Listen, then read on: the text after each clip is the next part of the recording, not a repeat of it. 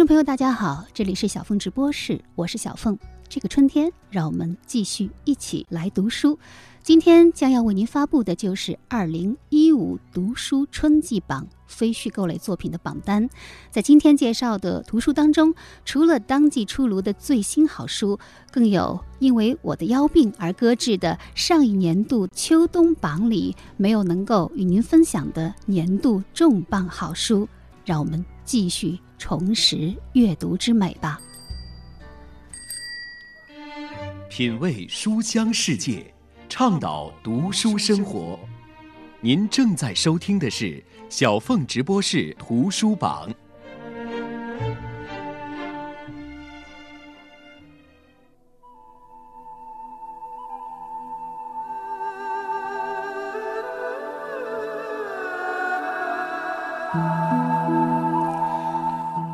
直播室二零一五读书春季榜非虚构类作品第一种耳语者，副标题：斯大林时代苏联的私人生活，作者奥兰多·费吉斯，由广西师范大学出版社出版。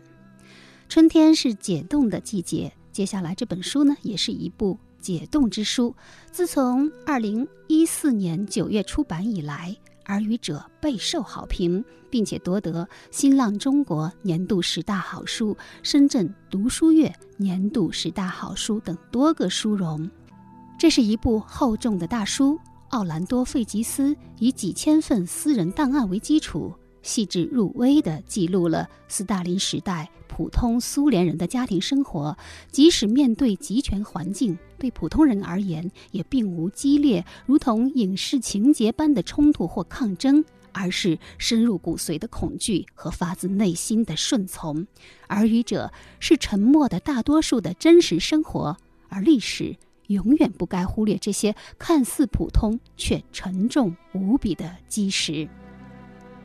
以上就是新浪中国年度十大好书给耳语者的颁奖词。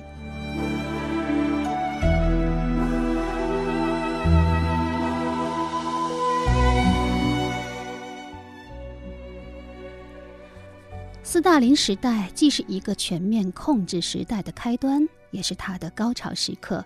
经过改造的苏维埃人既恐惧政治权力，又对他无比崇拜。他们几乎每个人都成了耳语者，或藏身于角落窃窃私语，或暗中迎合，成为告密的举报人。许多关于苏联的历史著作都聚焦于恐怖的外在现象，比如古拉格群岛，比如秘密拘押。判刑、囚禁，甚至杀害，却几乎没有人关注普通的苏联人过着一种怎样的私人生活，他们的真实想法和感受是什么。而耳语者所关注的，正是最为广泛的普通人的生活。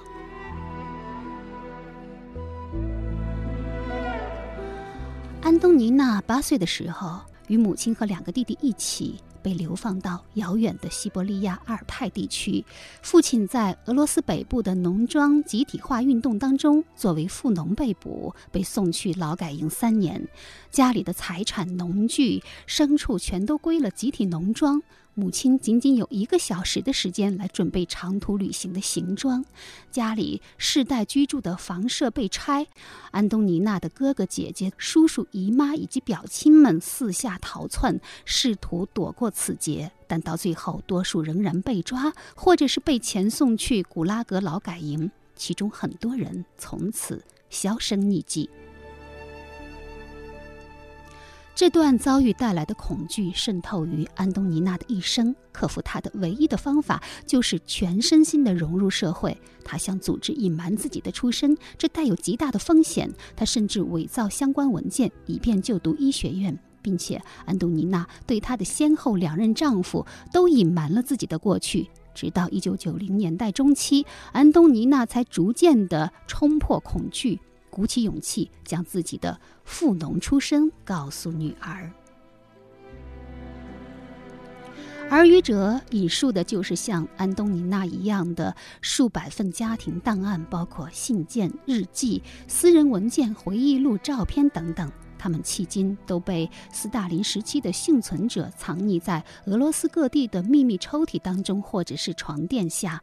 作者在每户人家仔细采访年龄最长的成员，只有他们方能解说这些私人文件，并且将它与基本上讳莫如深的家史挂上钩。这些资料组成了一份特殊的档案，成为斯大林时代私人生活的最大文件汇集之一。在俄罗斯语言当中，两个词代表耳语者：第一是指怕人偷听而窃窃私语的人；第二是指暗地里汇报的举报人。而作者指出，整个苏维埃社会全部是由耳语者组成，他们或者是第一种，或者是第二种。而这本书也并不试图解说恐怖的起源，或者是描绘古拉格的兴衰，只想解释警察国家如何在苏维埃社会扎根，让数百万普通老百姓卷入这个恐怖制度，或是沉默旁观者，或是合作参与者。如同俄罗斯历史学家米哈伊尔·格夫特所叙述的。斯大林制度真正的力量和持久遗产，既不在于国家结构，也不在于领袖崇拜，而在于潜入人们内心的斯大林主义。费兰多·费吉斯，英国人，剑桥大学三一学院博士，现在是英国伦敦大学历史学教授，俄罗斯研究的一流大家。《莫斯科时报》这样评价《耳语者》：这是一部杰作，多亏了费吉斯。那些幸存者得以克服沉默，喊出了超越耳语的心声。好，以上为您介绍的就是《耳语者》，由广西师范大学出版社出版。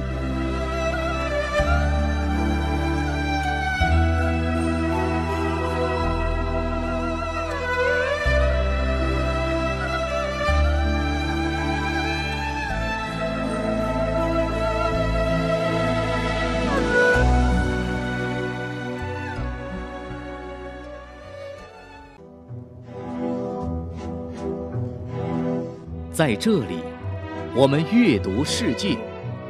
您正在收听的是小凤直播室读书榜。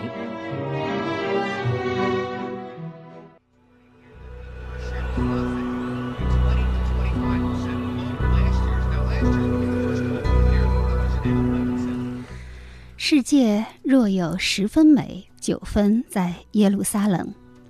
小凤直播是二零一五读书春季榜非虚构类图书第二种《耶路撒冷三千年》，作者英国西蒙蒙蒂菲奥里，由民主与建设出版社二零一五年一月版。At the crossroads of history,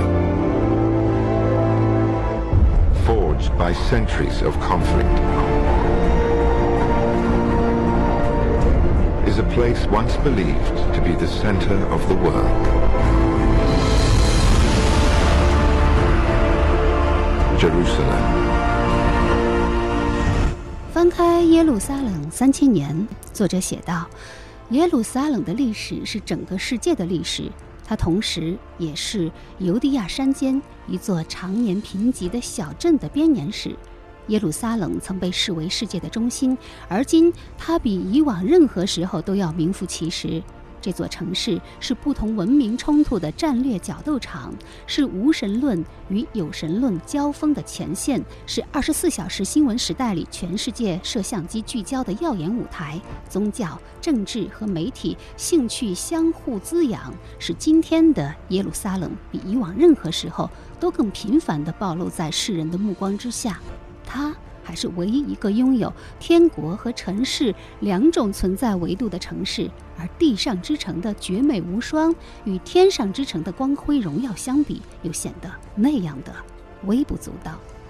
Experience this ancient city through the stories of people who call it home. A mosaic of cultures and beliefs. For the Japs and the Dead Sea 没错，这就是耶路撒冷，基督教、犹太教和伊斯兰教三大宗教的圣地。文明冲突的战略要冲。为此，英国皇家文学学会研究员西蒙写作了这部《耶路撒冷三千年》。那么，他是按照年代的顺序讲述了。耶路撒冷的故事，透过男男女女、士兵与先知、诗人与国王、农民和音乐家的生活，与创造耶路撒冷的家族一起来呈现这座城市三千年的历史。美国前总统比尔·克林顿说：“你会忍不住爱上这座城市，它是人类的瑰宝，而这本书值得你一读再读。”不仅仅是克林顿，美国前国务卿基辛格也将这部剧作视为珍宝。新闻周刊则称，西蒙的博学睿智使人忍不住想要向美国国务卿推荐，聘请他担任幕僚。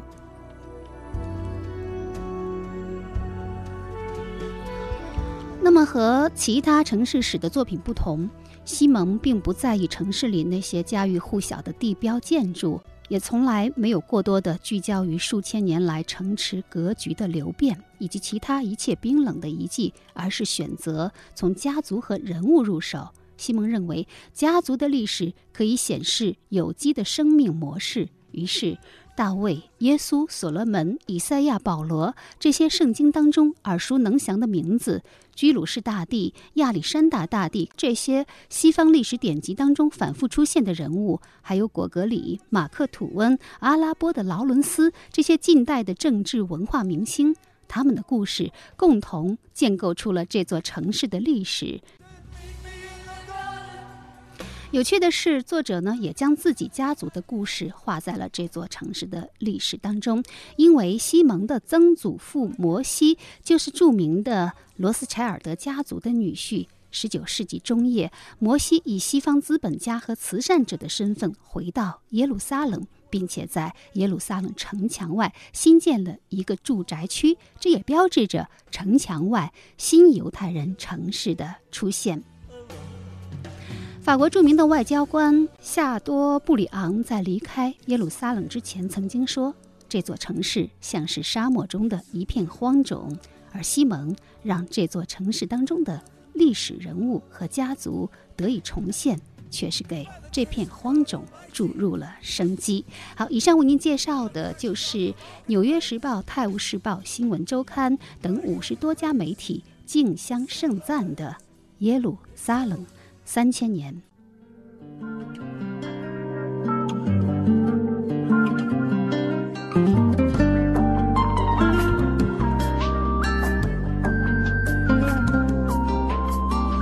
耶路撒冷终日膜拜，跪在约旦河的左岸，教堂的钟声在徘徊，上帝是否还相信爱？耶路撒冷终日朝拜，眼睛默念你的神态。和平之城渴望着爱，我的祈祷还在不在？每个人都是如此的虔诚，每份爱只是爱上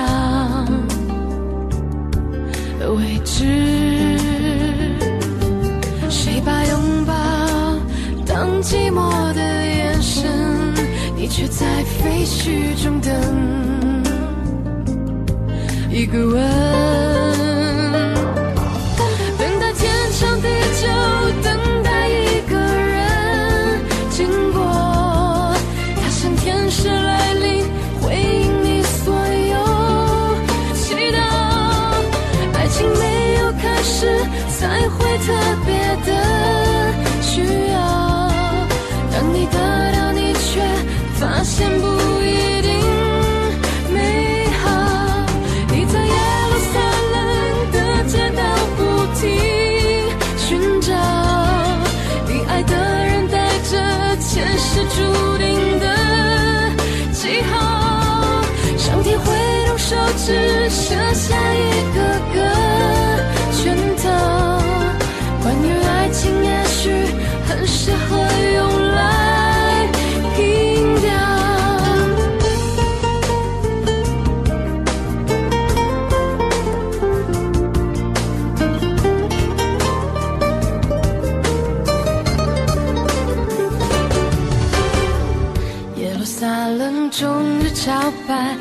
默念你的神态。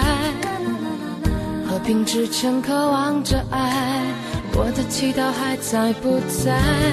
每个人都是如此的虔诚，每份爱只是人山的位置。谁把拥抱当寂寞的眼神？却在废墟中等一个吻，等待天长地久，等待一个人经过，他像天使来临，回应你所有期待。品味书香世界，倡导读书生活。您正在收听的是小凤直播室图书榜。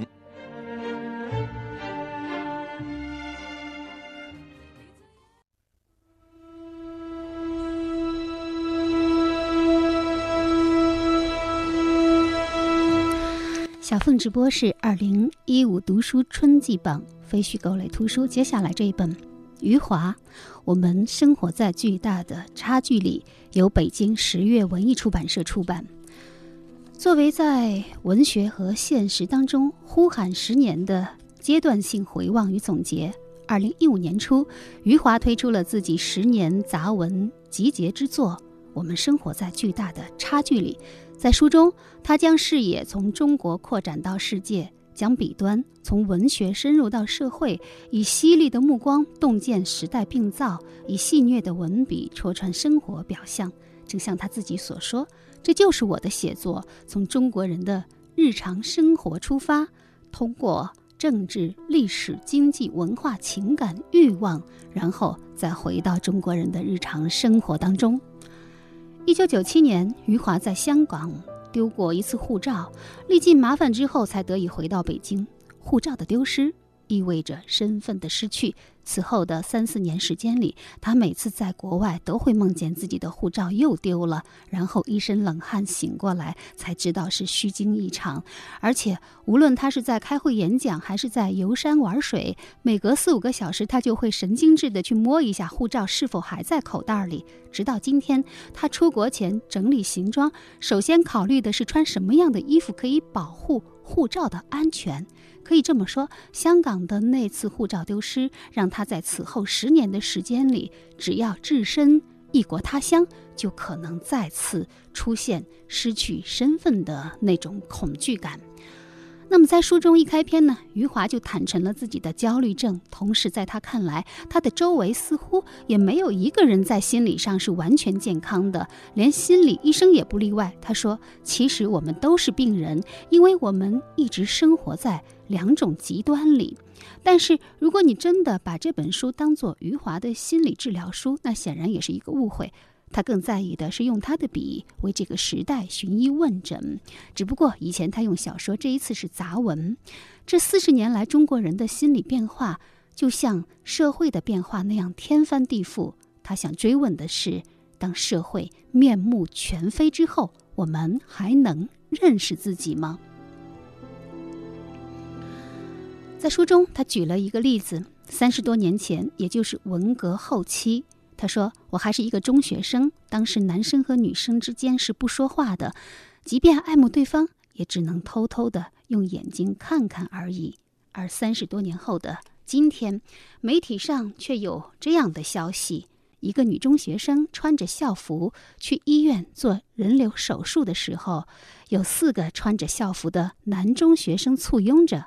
当医生说手术前需要家属签字的时候。”四个男生争先恐后的抢着要签名，那是什么原因让我们从一个极端走向了另一个极端？这种巨大的差距，更体现在地区发展的不平衡上。当上海、北京、广州这些经济发达地区的摩天大厦此起彼伏，在西部的贫穷落后地区，仍然是一片萧条景象。按照联合国一天收入只有。一美元的贫困标准，中国的贫困人口在一亿以上。余华说：“这就是我们的生活，我们生活在现实。”和历史双重的巨大差距里，生活在两种极端里。今天和过去相比较是这样，今天和今天相比较仍然是这样。因此，十年来，余华其实一直在用杂文的方式记录和剖析在日常生活表象下的这个社会的病灶，对我们的时代进行由外而内的深刻反省。他说：“三十年前，我刚刚从事讲故事的职业的时候，读到过易卜生的一段话。他说，每个人对于他所属的社会都负有责任，那个社会的弊病，他也有一份儿。所以，与其说……”我是在讲故事，不如说我在寻求治疗，因为我是一个病人。好，以上为您介绍的就是余华的最新杂文集《我们生活在巨大的差距里》。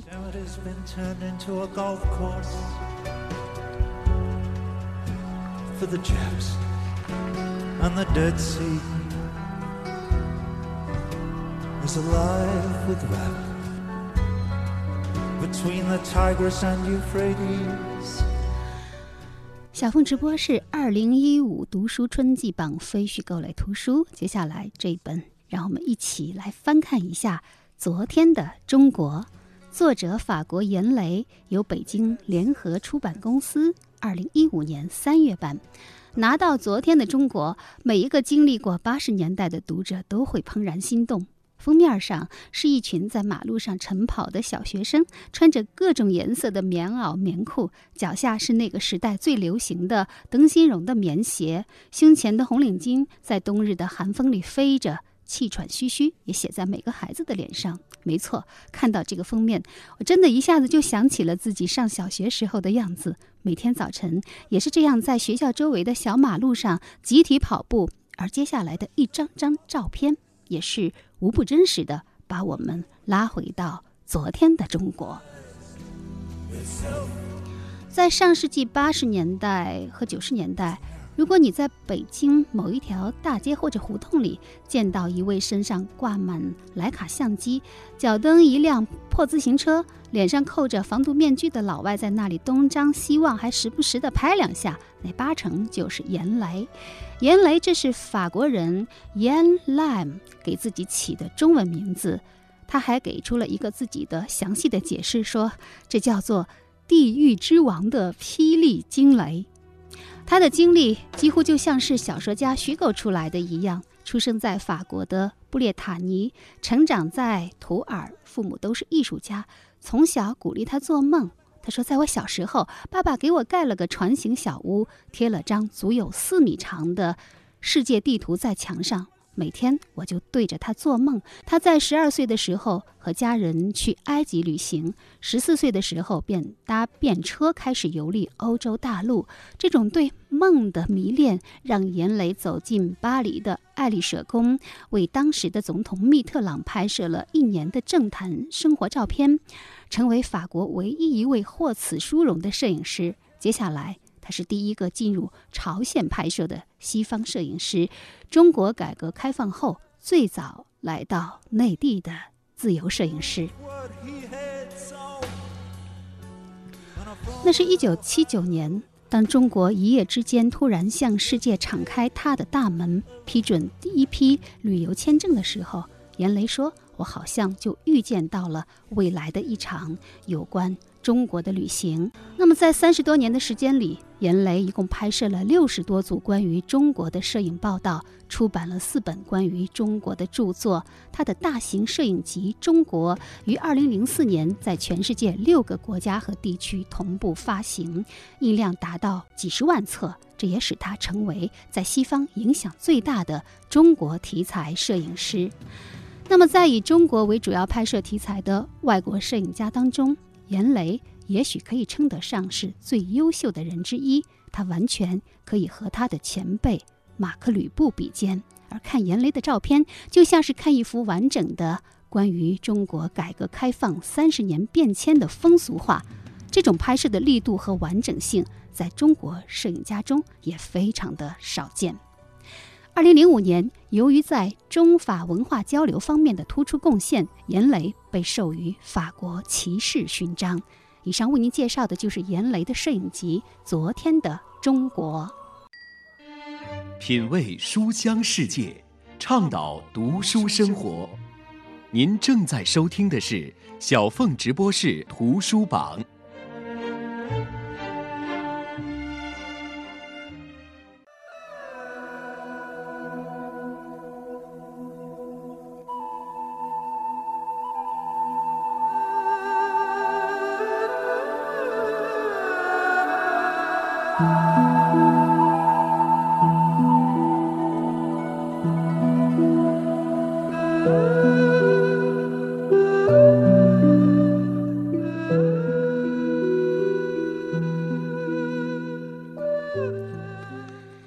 凤直播室二零一五读书春季榜非虚构类图书，接下来这一本《毛姆传》，作者英国塞琳娜·黑斯廷斯，由安徽文艺出版社出版。一九五五年，毛姆八十一岁，一家报纸在采访他的时候问他是否愿意出一本传记，他说不，不愿意。在他看来，这是一种没有意义的行为。他说。现代作家的生活本身就是无趣的，我的生活注定乏味，我可不想跟乏味联系到一块儿。事实上，根本不存在这种顾虑。正如这段表述，不真诚是有可能的，乏味则绝无可能。威廉·萨默塞特·毛姆生于1874年，逝于1965年。他是英国历史上最负盛名的作家之一。也是二十世纪拥有最多读者的作家。他的小说《人性的枷锁》《刀锋》《月亮与六便士》《寻欢作乐》等多次再版且长销不衰，成为经得起时间考验的经典。这些小说也在他生前为他带来巨大的名望和财富。在将近四十年的时间里，毛姆在他位于法国南部的豪华别墅里被录影、拍照和书写。关于这位传奇人物，公众无法获知的情况似乎已所剩不多。然而，从少年时代起，毛姆总有一些关于他个人及其事业的私密之事是他不愿意透露的。毛姆对他的大部分生活确实秘而不宣。在同性性行为违法的时候，他是一名同性恋者。两次世界大战期间，他都曾经为英国情报部门服务过，有时还要冒着极大的生命危险。作为一名小说家，他的大部分时间在私密的想象的世界中度过，被他虚构的人物簇拥着。在他看来，这些人物往往比外部世界的男女更为真实。传记作家。特德·摩根曾经这样评价毛姆：“他说，毛姆是下述一切的总和：一个孤僻的孩子，一个医学院的学生，一个富有创造力的小说家，一个巴黎的放荡不羁的浪子，一个成功的伦敦西区戏剧家，一个英国社会名流，一个一战时在富兰德斯前线的救护车驾驶员，一个潜入俄国工作的英国间谍。”一个同性恋者，一个跟别人的妻子私通的丈夫，一个当代名人沙龙的殷勤主人，一个二战时的宣传家，一个自狄更斯以来拥有最多读者的小说家，一个靠细胞组织疗法保持活力的传奇人物，和一个企图不让女儿继承财产而收养他的情人秘书的固执老头子。事业成功为毛姆带来名望与财富的同时，争议和诽谤也如影随形。难怪有人说，如果能将毛姆的一生写出来，那将比他的小说精彩一百倍。但是，毛姆生前坚决反对泄露自己的私生活，更不允许出版任何有关自己的传记。他经常烧掉手头的信件，还叮嘱文学经纪人在自己死后也要照此办理。可惜。洞察人性的毛姆还是没有料到人们对名人的隐私如此好奇。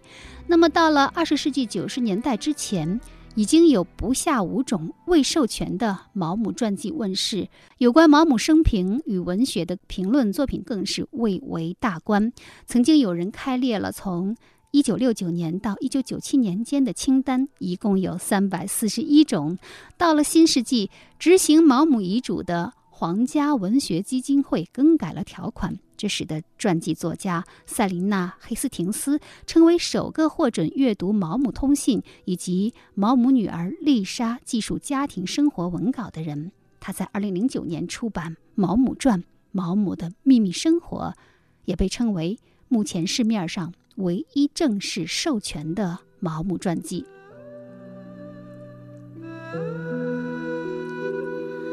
塞琳娜·黑斯廷斯曾经是《每日电讯报》的资深记者，他对大众趣味了然于心。在写《毛姆传》之前，还写过另一位特立独行的英国作家伊芙琳·沃的传记。好，那么这本书《毛姆传》对于不了解毛姆的读者来说，是一个全面的、有趣的介绍；而对于喜欢毛姆作品的读者来说，更是不可错过的阅读盛宴。以上为您介绍的是。《毛姆传》由安徽文艺出版社出版，副标题《毛姆的秘密生活》。在这里，我们阅读世界。您正在收听的是小凤直播室读书榜。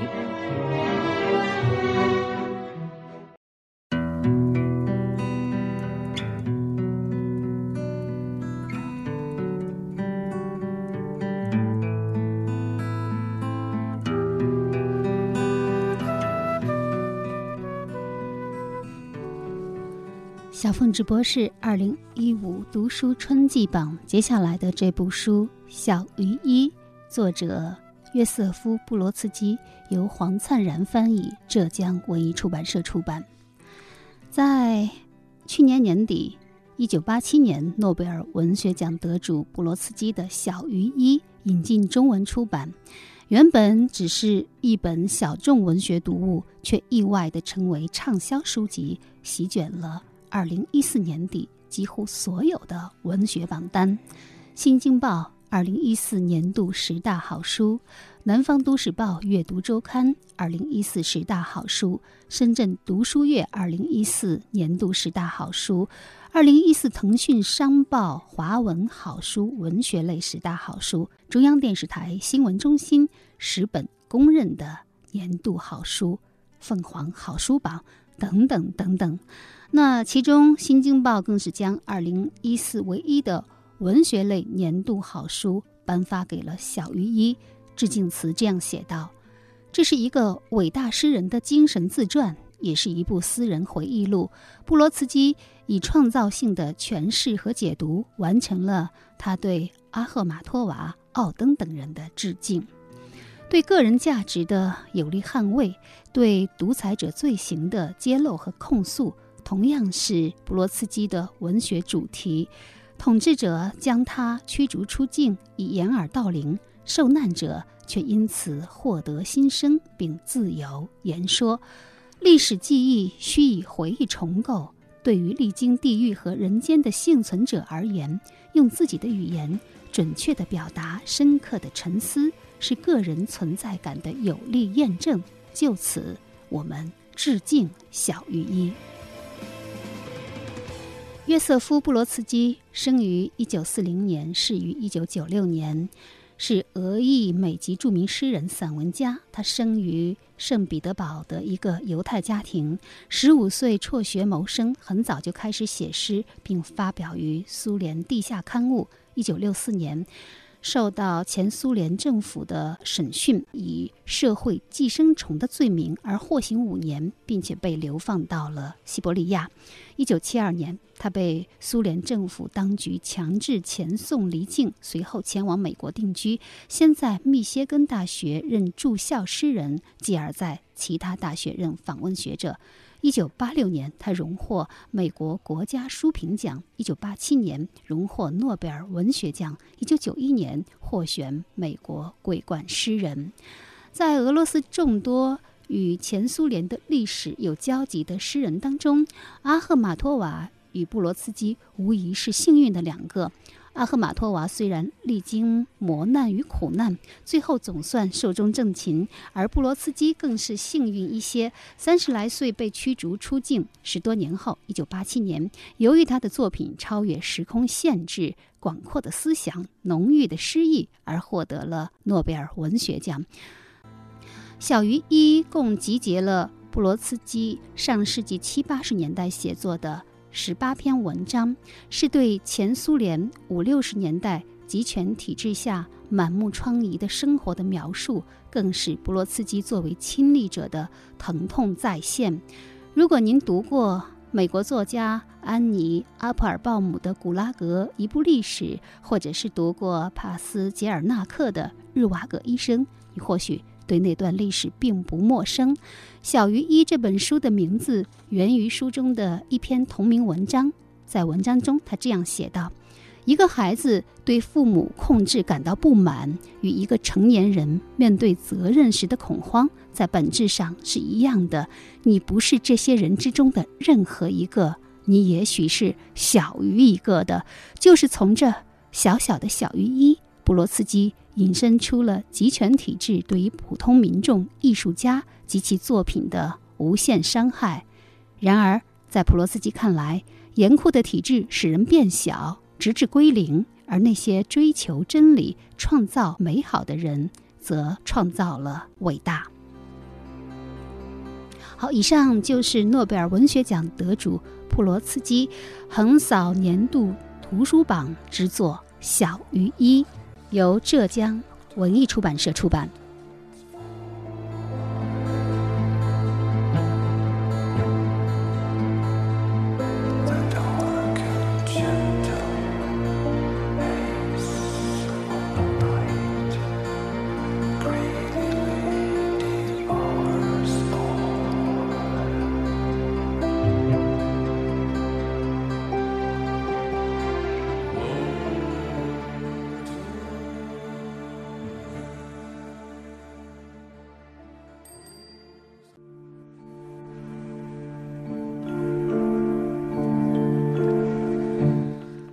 小凤直播室二零一五读书春季榜非虚构类图书，接下来这一本重读在咖啡馆遇见十四个作家，作者唐诺，由广西师范大学出版社出版。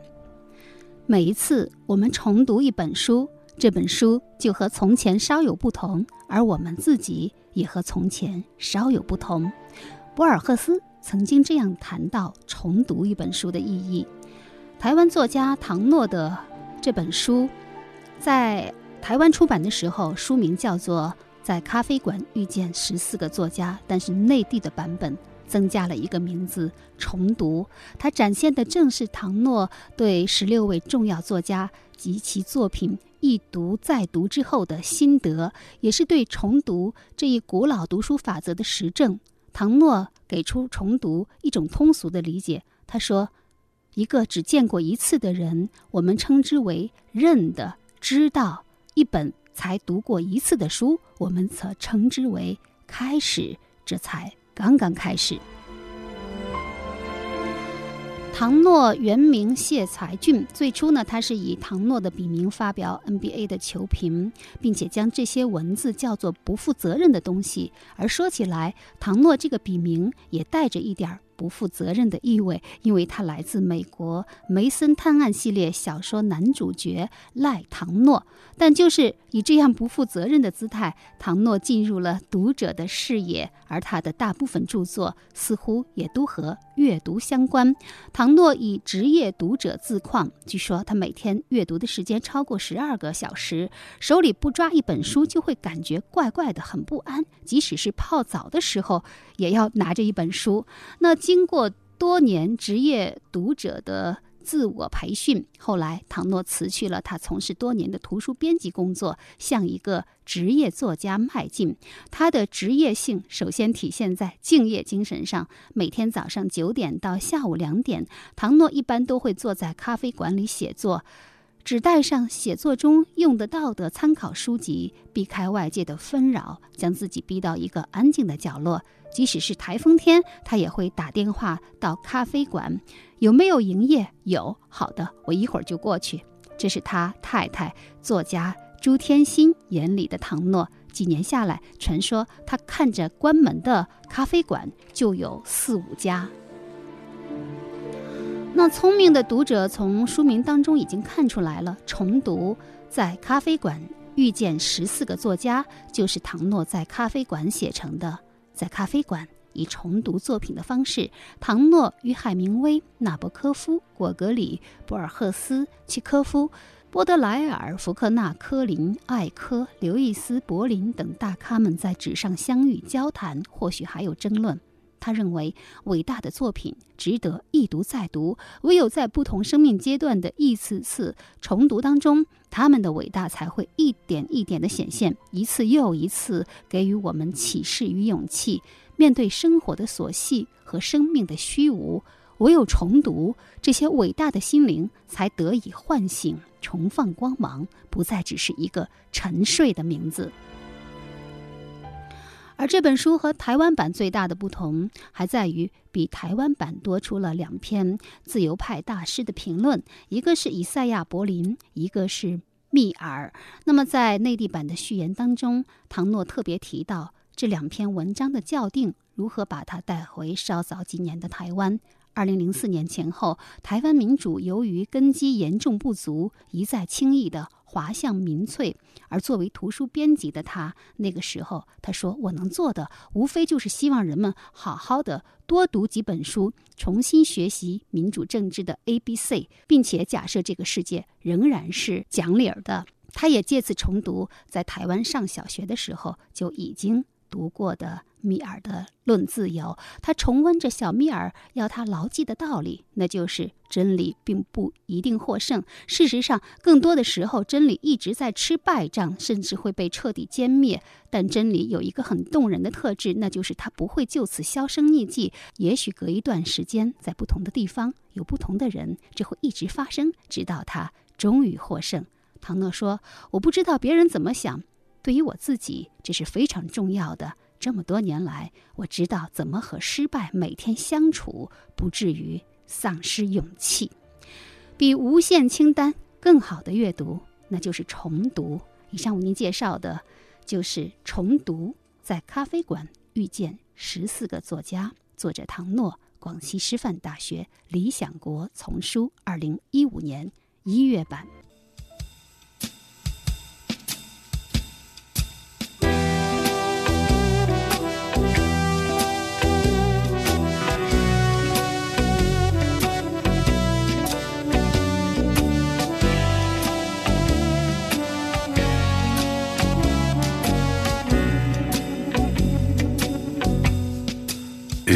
Want a lover, I'll do anything you ask me to.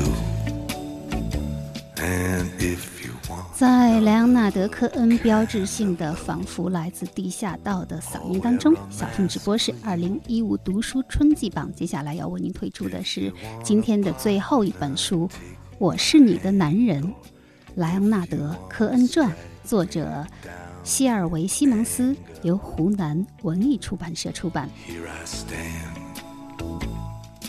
他是伟大的诗人，也是伟大的歌手，从来没有人怀疑过他的诗即歌，歌即诗。他愿意耗费五年、十年的时间，只为静静等待一首歌、一行句子。也由于这样追求完美的诗心，使得他的作品字字经过雕琢，而充满启示性、神谕性，深深影响后来许多音乐人和诗人。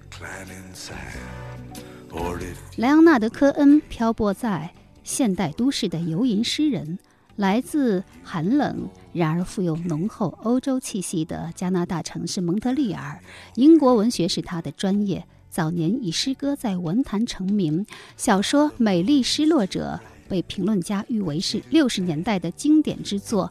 很偶然的机缘将他带入民谣领域，在朋友的帮助下，他将诗作配上简单的和弦，从此开始了游吟生涯。Ah, 在地下丝绒主唱 Laurie 的眼中，莱昂纳德·科恩是我们这个时代最崇高、最具影响力的创作人；而在粉丝的眼中，莱昂纳德·科恩则是一个无比复杂、充满矛盾、难以参透的老灵魂。然而，似乎也找不到第二个人。一边是虔诚的犹太教徒，一边又是遁入空门的临济宗和尚。这个迷死人不偿命的老头，一边是自信满满的大学最佳辩手，一边又是重度抑郁症患者。一边是情圣，一边又是居家男人；一边领衔六十万观众的怀特岛音乐节，一边又辗转精神病院，免费为精神病人表演；一边和扎尼斯·乔普林一夜缠绵，一边又被另一位摇滚女神尼克尔痛扁。大半生的辛苦奔忙，创作时的苦思冥想。嗑药后的飘飘欲仙和坠入深渊时的痛苦挣扎，以及所有那些让他心花怒放、让他大动肝火、让他坠入爱河、让他拂袖而走却从未真正离他而去的女人，一起成就了今天的他。如今年届八旬的莱昂纳德·科恩依然庄严优雅，依然锋利如刀。If you want a father for your child, or only want to walk with me a while across the sand. 我就在这儿，我是你的男人。莱昂纳德·科恩传记，作者希尔维·西蒙斯，湖南文艺出版社出版。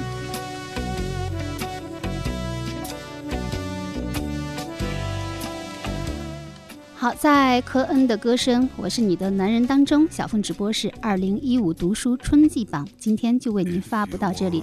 主持人小凤代表节目总监张新刚共同感谢您的收听，也欢迎您关注本人新浪微博“小凤丢手绢”或者是本节目微信公众号“凤 radio” 小凤直播室。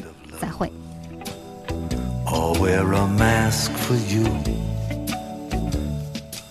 If you want a partner, take my hand. Or if you want to strike me down in anger, here I stand. I'm your man. If you want a boxer, I will step into the ring for you. And if you want a doctor, I'll examine every inch of you. If you want a driver, climb inside. Or if you want to take me for a ride, you know you can. I'm your man. The moons too bright? The chains too tight? The beast won't go to sleep. I've been running through these promises to you that I made and I could not keep. Ah, but a man never got a woman back, not by begging crawl to you, baby, and I'd fall at your feet, and I'd howl at your beauty like a dog in heat, and I'd clog your heart, and I'd tear at your sheet. I'd say, please, I'm your man.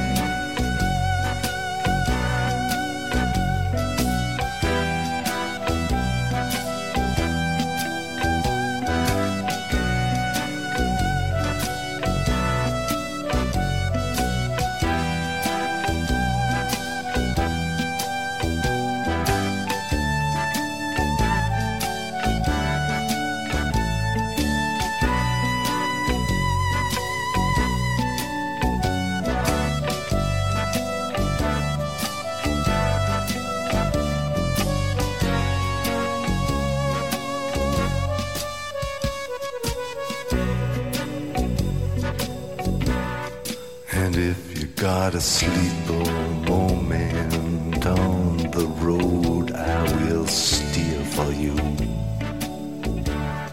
And if you wanna work the street alone, I'll disappear for you. If you want a father for your child,